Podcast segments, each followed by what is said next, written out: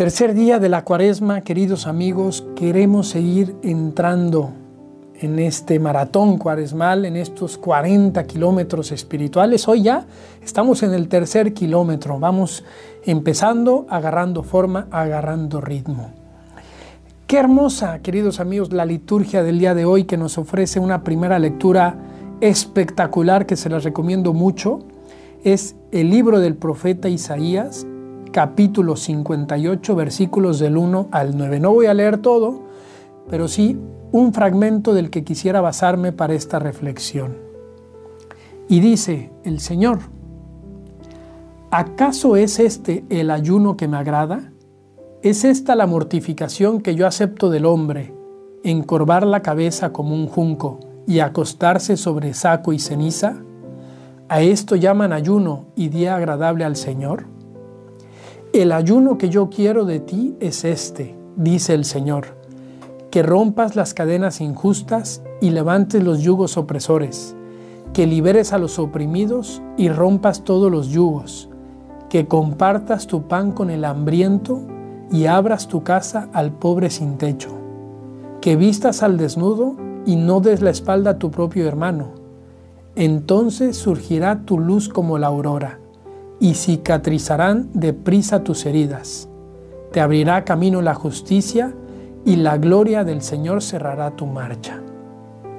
La liturgia de hoy, queridos amigos, nos enseña cuál es el ayuno que Jesús, que Dios quiere que vivamos y que es un ayuno que va mucho más allá del ayuno corporal, ya lo decíamos ayer.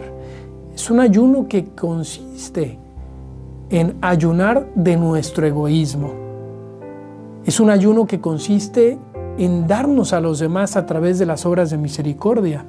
Pero fíjense qué hermoso cómo terminó este pasaje que les acabo de leer.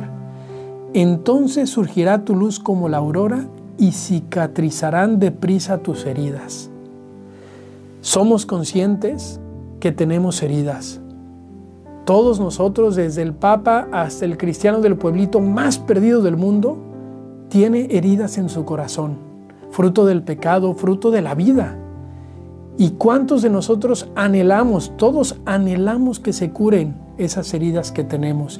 Y a veces invertimos mucho tiempo en terapias, en psicología, en cursos, en talleres de sanación, y no digo que estén mal, pero quizás nos falta hacer algo que es muy esencial para curar las heridas y que nos lo dice la liturgia de hoy, y es vivir el amor al prójimo, vivir la caridad, vivir las obras de misericordia. Cuando hagamos todo eso, cuando hagamos eso que nos dice el Señor, levantemos los yugos opresores, liberemos a los oprimidos, compartamos nuestro pan con el hambriento, entonces cicatrizará nuestras heridas. Esas heridas que nos causan tristeza, que nos causan amargura, depresión, queridos amigos, quieren ser cicatrizadas por el Señor, pero lo único que nos pide es salir un poquito más de nosotros mismos. Eso es también la cuaresma, es dejar de vernos a nosotros mismos, es mirar hacia los demás y salir a ayudarles con lo mucho o poco que podamos hacer. Les invito que hoy pensemos en una persona que tenemos a nuestro lado, a la que podemos ayudar con una obra de caridad, con una obra de misericordia, y lo hagamos el día de hoy, de alguna forma u otra Así empezarán a cicatrizar nuestras heridas.